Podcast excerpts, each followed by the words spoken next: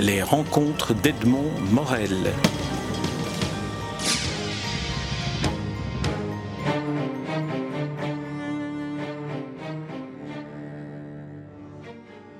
Sylvie Ohaillon, euh, nous nous rencontrons à l'occasion de la publication de votre dernier roman en date, intitulé Les Bourgeoises et paru chez Robert Laffont. Alors c'est un livre qui est inspiré de, votre vie, mais c'est un roman. Oui, un roman autobiographique, euh, une observation du monde autour. Qu'est-ce qui vous a euh, poussé à écrire un roman plutôt qu'un récit de vie? Est-ce que c'était pour pouvoir inventer un langage? Non, je crois que c'est un choix euh, commun avec mon éditrice de mettre roman parce que je pense que c'est la règle. Ce que c'est à proprement parler, je m'en fiche un peu que ce soit un roman, de l'autofiction. C'est mon point de vue, une histoire sur des filles autour observées. Euh, sur un parcours, le, mien, d'une jeune femme qui vient d'une banlieue très sale, les 4000 à la Courneuve, et qui, à force de travail, euh, s'est enrichi et a pu s'installer dans les beaux quartiers de la capitale. Mais comme on n'échappe pas à son enfance et à son éducation, alors propre de, forte de cette éducation, j'ai pu poser euh, sur les filles autour de moi un regard, je pense, particulier, puisqu'il était empreint de mon, de mon chemin. J'évoquais le, roman par rapport au récit de vie parce que j'ai le sentiment en vous lisant que vous avez inventé une sorte de langage qui est un peu euh, à, égale distance entre euh, Céline pour euh, Voyage au bout de la nuit et puis, et puis Camus pour, pour, pour, pour finalement l'histoire de l'ascension sociale. Bon, bah, je vais vous embrasser alors, si vous voulez que je dise à ça. Qu'est-ce que je peux dire à ça? Non, mais Céline et Camus, c'est des, ce sont des dieux, alors je peux rien dire. Mais... Mais la littérature, enfin, c'est aussi une manière de, vous provoquer pour vous dire que la littérature a aussi eu un rôle très important pour, pour Lily et donc pour vous, euh, que ce soit comme, euh, comme lectrice euh, lorsque vous avez fait vos études de lettres, ou que ce soit comme, comme auteur.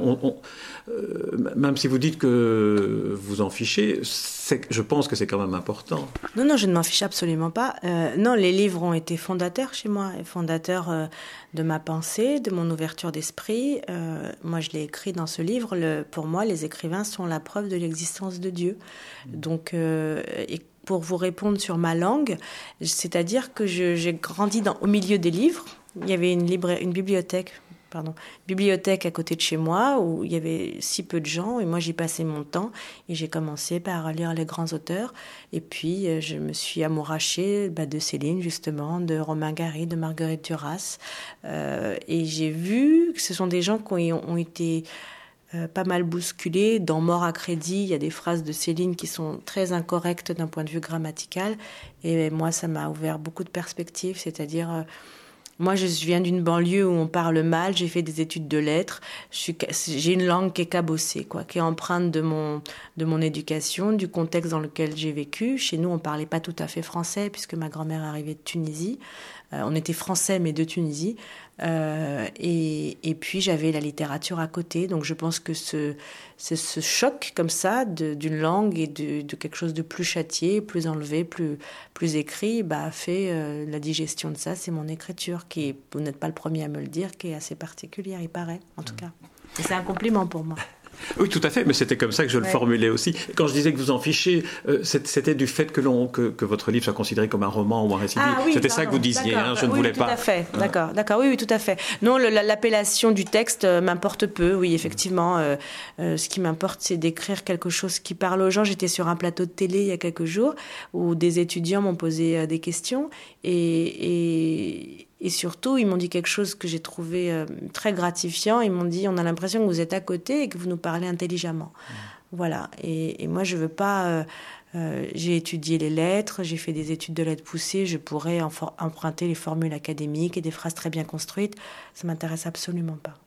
Mais c'est en cela que votre roman est un vrai roman. Et pour moi, c'était vraiment un, un, compliment. Et c'était parce que vous, vous, inventez une langue qui a une musicalité extraordinaire et qui, euh, sans, sans se référer à Céline et Camus cette fois-ci, mm. mais aux deux langages de, de, de, la ville bidonville et de la ville bidon, euh, mm. La Courneuve et Paris, comme mm. vous le dites. Oui, oui, tout à fait. Alors ça, c'est des formules qui me viennent parce que j'ai passé 16 euh, ans dans une agence de publicité à travailler la, langue, à faire des slogans, des accroches. Il fallait que ça tape. La publicité, on doit dire un maximum de choses en un minimum de mots et laisser une trace. Donc j'ai été exercée euh, à la à, la manipulation des mots et je pense qu'il en reste effectivement une trace dans mon écriture puisqu'on est ce qu'on fait en fait.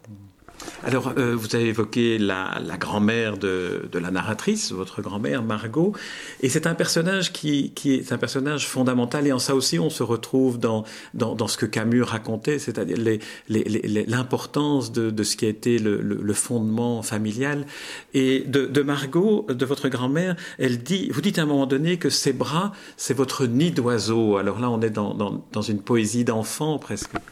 Oui, oui, tout à fait. Euh, alors ma grand-mère est présente parce que, euh, comme dans le premier livre, parce qu'en fait je raconte ma vie et ma vie c'est ma grand-mère. Euh, donc c'est le, refuge affectif. Je pense qu'on peut rien faire de sa vie. Enfin, je, je peux pas dire ça, mais je pense que c'est très difficile d'avoir de la force quand on n'a pas reçu d'amour. Et moi, j'ai reçu énormément d'amour de ma grand-mère, de ma mère aussi à certains égards, mal, mais quand même énormément d'amour de, ma grand-mère euh, qui m'a toujours portée et je me suis toujours euh, réfugiée dans ses bras. D'une certaine manière, on a le sentiment qu'instinctivement, elle savait que votre destin était de, de, quitter en quelque sorte la Courneuve et de vivre votre vie, quelle qu'elle soit. Oui, tout à fait. Euh, ma grand-mère a toujours pensé que la Courneuve était trop petite pour moi, euh, que la, la, mairie de la Courneuve nous envoyait beaucoup en voyage. je mets un point d'honneur aujourd'hui à amener mes enfants dans d'autres pays, à les faire voyager parce que je m'aperçois à quel point ça a ouvert le champ des possibles et les perspectives. Euh, et donc la Courneuve nous emmenant en voyage, moi je m'inscrivais à tous les voyages. Donc c'était très peu cher, voire parfois gratuit, vraiment très peu cher. Et je suis allée au Bolchoï, à Moscou, euh, voir le système scolaire américain qu'on voulait dénoncer parce qu'on était une ville communiste. Alors j'ai découvert l'Amérique, moi j'ai découvert l'Amérique, etc., etc. Et ma grand-mère, ma cousine par exemple, ne partait jamais, jamais en colo, jamais en organisé par le Conseil général. Moi, j'étais de tous les voyages. Et elle, très vite, elle a dit, Sylvie, le monde ne sera jamais assez, assez, assez grand pour elle. Il faut toujours qu'elle cherche et qu'elle aille trouver plus loin. Voilà.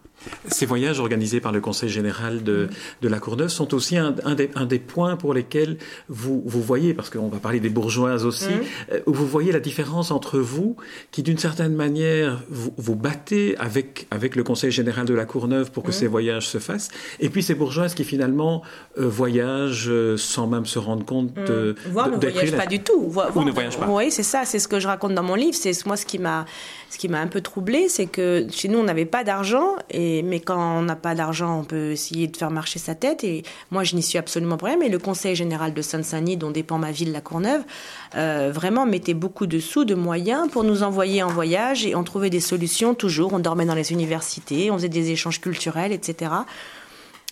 Et quand je suis arrivée à Paris, donc j'ai commencé à fréquenter la bourgeoisie et je m'apercevais qu'elles avaient une maison de vacances euh, à la Baule, dans le sud-ouest de la France, parfois dans le sud-est, plutôt dans l'arrière-pays parce que c'est trop bling-bling les bords de plage. Et elles allaient tout le temps au même endroit. Elles ne bougeaient pas. Ou quand elles avaient une destination. Alors après, les bourgeoises qui sont devenues bobos euh, se sont mis à aimer Ibiza, Formentera, ces choses-là. Et on allait toujours au même endroit toujours au même endroit. Et moi qui avais voyagé depuis ma petite enfance grâce au Conseil général de Sainte-Saint-Denis, je disais mais c'est pas possible, le monde est grand, vous avez plein de sous. Alors moi si je pouvais, je, prendrais des billets d'avion et je serais toujours partie. Ah non non non, on, s'enfermait dans, des clubs qui se reproduisaient à Deauville, à La Baule, c'était les mêmes gens qui migraient, voilà, dans des, des, lieux de villégiature. D'une certaine manière, euh, Sylvie Oyon, vous vous rendiez compte que petit à petit, la, richesse de ce que vous aviez reçu à la Courneuve dans ces conditions si difficiles était peut-être une richesse beaucoup plus considérable que celle dont avaient euh, hérité euh, sans rien faire les bourgeoises que vous rencontriez. Oui, après c'est un peu manichéen aussi, c'est-à-dire on, avait aussi, j'ai hérité d'une grande pauvreté aussi chez moi, une grande pauvreté culturelle, parfois morale. Euh, Victor Hugo, quand il écrit Ses Misérables, alors qu'il était lui-même un bourgeois, il faut être un bourgeois pour écrire Les Misérables, pour pouvoir avoir ce recul euh, sur euh, ce monde aux manières pourries, sur cette espèce de velléité pas toujours très avouable, qui sont le propre des pauvres parfois. Euh, donc j'avais hérité aussi de cette pauvreté-là, mais j'ai été j'ai blousée par une chose particulière qui j'arrivais dans un endroit où tout était beau, où tout était chaste, et je pensais que la beauté des lieux, les belles avenues bien rangées, les beaux immeubles, les beaux appartements, les livres bien rangés dans les bibliothèques, livres qui d'ailleurs souvent on n'ouvrait pas, hein, euh, bah, invitaient à plus de d'élégance morale chez ces filles-là. Et ce n'était pas toujours le cas. C'était le cas à certains égards. Je décris ces filles-là aussi dans mon livre, mais ce n'était pas toujours le cas. Est-ce qu'on pourrait inverser ce que vous venez de dire à propos de Victor Hugo capable d'écrire sur les misérables, en se disant que peut-être vous êtes, venant de la Courneuve, la mieux placée pour parler et pour raconter les bourgeoises La mieux placée, je ne sais pas. En tout cas, j'ai une légitimité certaine, c'est que j'ai passé 26 ans dans une cité qui s'appelle les 4000 à la Courneuve et que j'ai passé 15 ans, bientôt 16, euh, à Paris, dans une ville très bourgeoise à certains égards. En tout cas, j'évolue depuis une dizaine d'années euh, dans les beaux quartiers de la capitale, les plus beaux quartiers de la capitale. Et comme les gens m'intéressent et que j'aime comprendre leur vie, j'aime fouiller leur vie, alors je pense que j'avais en tout cas peut-être pas la mieux placée. Il y a d'autres gens qui sont mieux placés que moi, des sociologues peut-être qui font ça très bien, de façon très froide et, très chiffrée. Mais en tout cas, j'avais l'expérience pour parler de ça. On dit parfois que le roman, la littérature, permet à celui qui lit de se rendre compte qu'il n'est pas seul à vivre ce qu'il vit, que ce soit dans la tragédie, que ce soit dans la misère, dans la pauvreté. Est-ce qu'on pourrait dire que dans votre cas, le fait d'écrire ce que vous avez vécu vous permet de mieux, de plus vous sentir seul, que la jeune fille que vous étiez ou l'enfant que vous étiez à la Courneuve ne se sent plus seul. Oui, alors c'est intéressant ce que vous dites parce que ça, ça explique ma démarche première qui a été de, de, de, de, crier un livre comme ça. Le premier livre, je l'ai jeté, je, l'ai craché. Et c'est parce que j'avais mal et qu'il fallait que ça sorte de moi. Et comme je ne pouvais pas me balader la culotte sur la tête dans la rue en criant j'ai mal, j'ai mal, j'ai mal, je, je, me suis raisonnée et je me suis mise à écrire. Le livre a eu l'histoire qu'on lui connaît, il a été publié, il a eu un prix, etc. Et donc ça s'est enclenché. Et c'est vrai que euh, j'ai, on a ouvert un compte Facebook euh, à, à, mon nom pour les livres que je fais et je reçois tellement de courriers, tellement de gens euh, qui me disent merci. Oh, il y a aussi des gens qui m'ont dit connasse, euh, enfin, sotte, on m'a traité de sotte en me disant, parmi bon, toutes ces, cette centaine de lettres, de courriels, euh, me dire mais qui êtes-vous pour, pour parler de nous? Vous n'êtes pas une vraie bourgeoise, vous, vous avez observé notre monde, mais vous n'en faites absolument pas partie, mais qui êtes-vous donc? Bon, voilà, c'est très rigolo. Mais au demeurant, tout ce retour permet d'alléger aussi son fardeau et d'entamer bizarrement un dialogue avec les gens. Je n'ai pas lu votre premier roman qui s'intitule Papa was not Papa was not a Rolling Stone le prix qu'il a reçu, c'est le prix de la closerie des Lilas, qui est un prix donné par des femmes à une femme. Oui, oui, c'est ça. Euh, écoutez, voilà, je n'ai pas cherché à avoir ce prix, ça m'est tombé dessus. J'étais très fière. C'est un très beau prix, remis par un, jury prestigieux, euh, des femmes de l'aide, des femmes cultivées, des femmes qui font bouger les choses chez nous en France, enfin même à l'extérieur d'ailleurs, parce qu'il n'y a, pas que des Françaises dans le jury, je crois.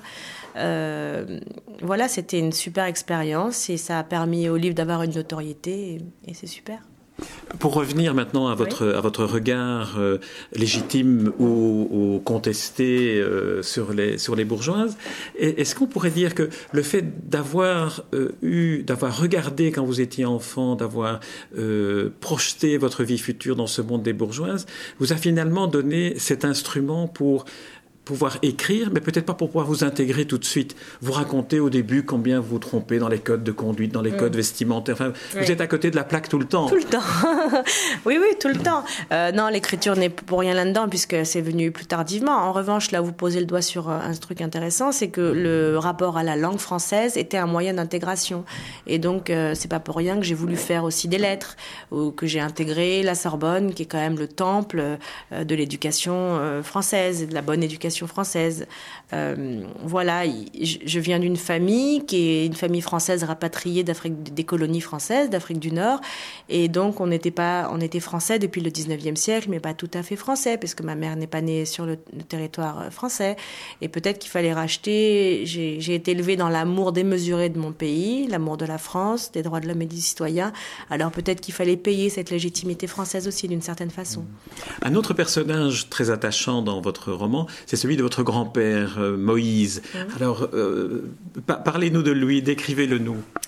Euh, mon grand-père, c'était l'autorité de la famille. Il est, décédé un peu, un peu enfin, toujours trop tôt pour moi. J'avais, j'avais pas 15 ans. Et c'était, c'était l'homme qui, je pense, m'aimait le plus au monde sans jamais me le dire.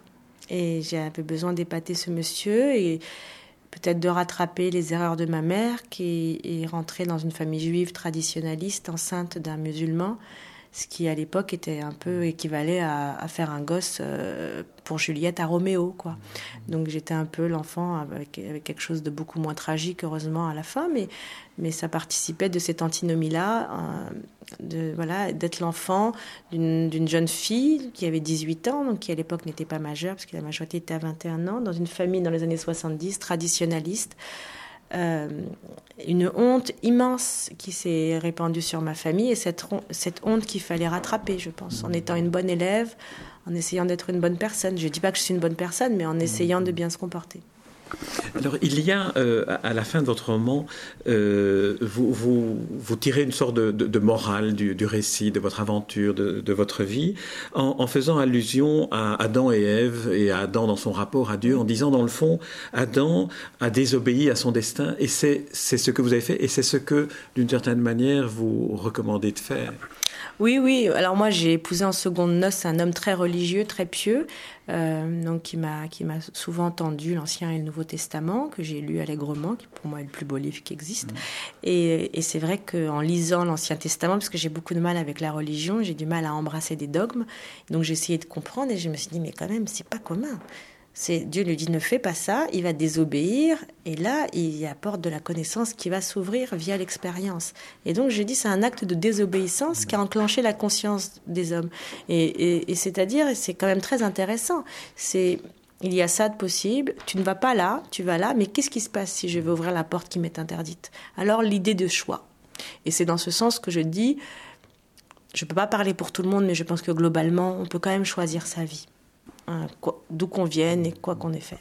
Est-ce qu'on pourrait dire que c'est cela s'il y a une morale dans le sens de la morale des contes et des femmes, que c'est ça la morale de, votre roman, c'est que euh, se donner la possibilité de faire ses choix est peut-être ce qui est le plus propre de le, propre de l'homme. Et d'un autre côté, c'est aussi la leçon que votre grand-père vous a donnée lorsqu'il exigeait que vous soyez présentable. Oui, tout à fait. Euh, alors je dirais pas ça. Euh, c'est très égoïste un livre, hein, et ce n'est que mon second livre, donc je suis pas un écrivain je je suis pas quelqu'un d'installé dans le milieu des lettres. Euh, en revanche, ce que je peux dire, c'est que euh, la honte fait partie de ma, de ma naissance et fait partie de mon parcours et qu'il fallait donc euh, essayer de, de, tuer, d'assassiner cette honte et que à cet égard, pouvoir dire j'assume mes choix, je vais aller là où il m'est interdit d'aller. La bourgeoisie n'est pas pour toi, ce n'est pas ton monde, tu vas te prendre des baffes. Je le raconte bien dans les premiers chapitres, ce que vous disiez tout à l'heure, le décalage forcené qui existait entre moi et ces filles que je rencontrais. Eh bien, c'est une façon de violer sa honte, de dire ok, je vais aller la culbuter pour au final dire bah voilà, c'était pas si compliqué à dépasser. Et la honte, d'une certaine manière, est aussi attachée au destin de votre mère, à, la manière dont, dont elle, a, elle, elle vécu sa vie. Elle n'a pas finalement eu la possibilité de choisir. Bah, parce que ma mère, elle a, enfin, je ne vais pas parler pour elle, mais de ce que j'en vois, ma mère n'a jamais eu honte. Ma mère a survolé ça. Mm. Elle s'est déconscientisée un peu. Elle s'est mise au-dessus. C'est une femme gentille qui réfléchit pas à ce qu'elle fait et et moi, j'étais le produit de cette honte. J'ai dû subir euh, un truc pas commun quand même. J'avais une mère juive, un père musulman qu'on a jeté dehors, donc il s'est jamais installé, donc je n'ai pas eu accès à ce, père.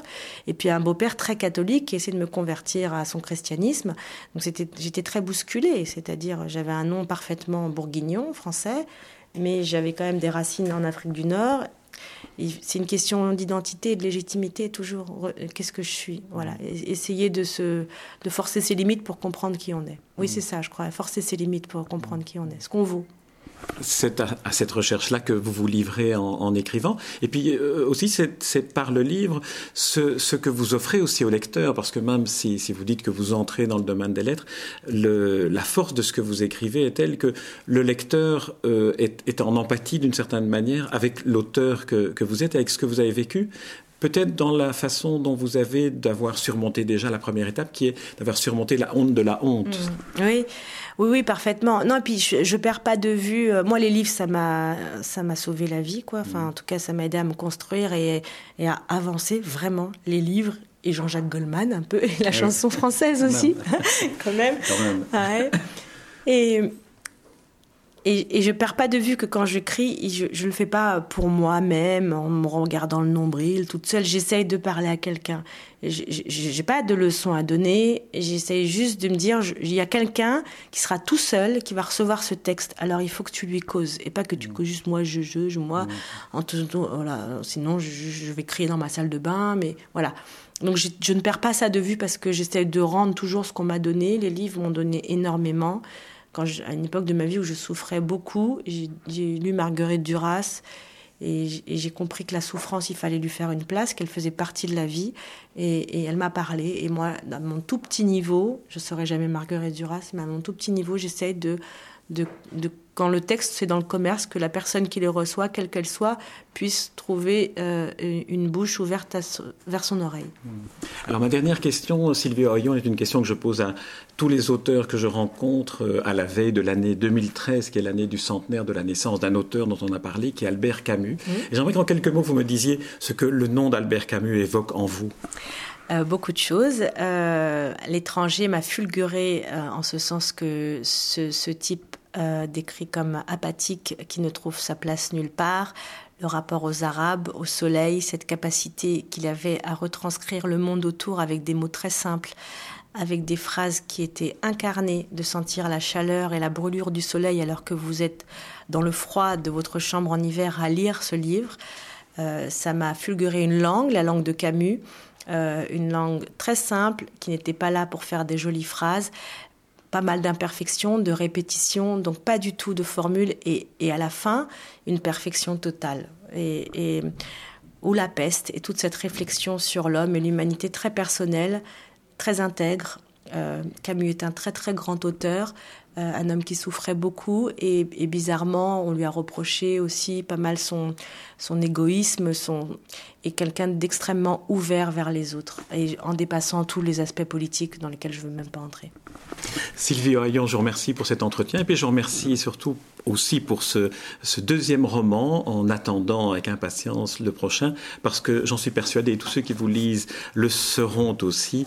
Euh, vous êtes une, une, vraie auteure, une vraie écrivain, une vraie romancière et vous lire est un vrai bonheur à la fois pour le langage et pour la sincérité de ce que, de ce que vous y racontez. Je vous remercie Sylvie Oyon en rappelant le titre de votre roman Les Bourgeoises paru chez Robert Laffont. Merci Sylvie Oyon. Merci à vous. Les rencontres d'Edmond Morel.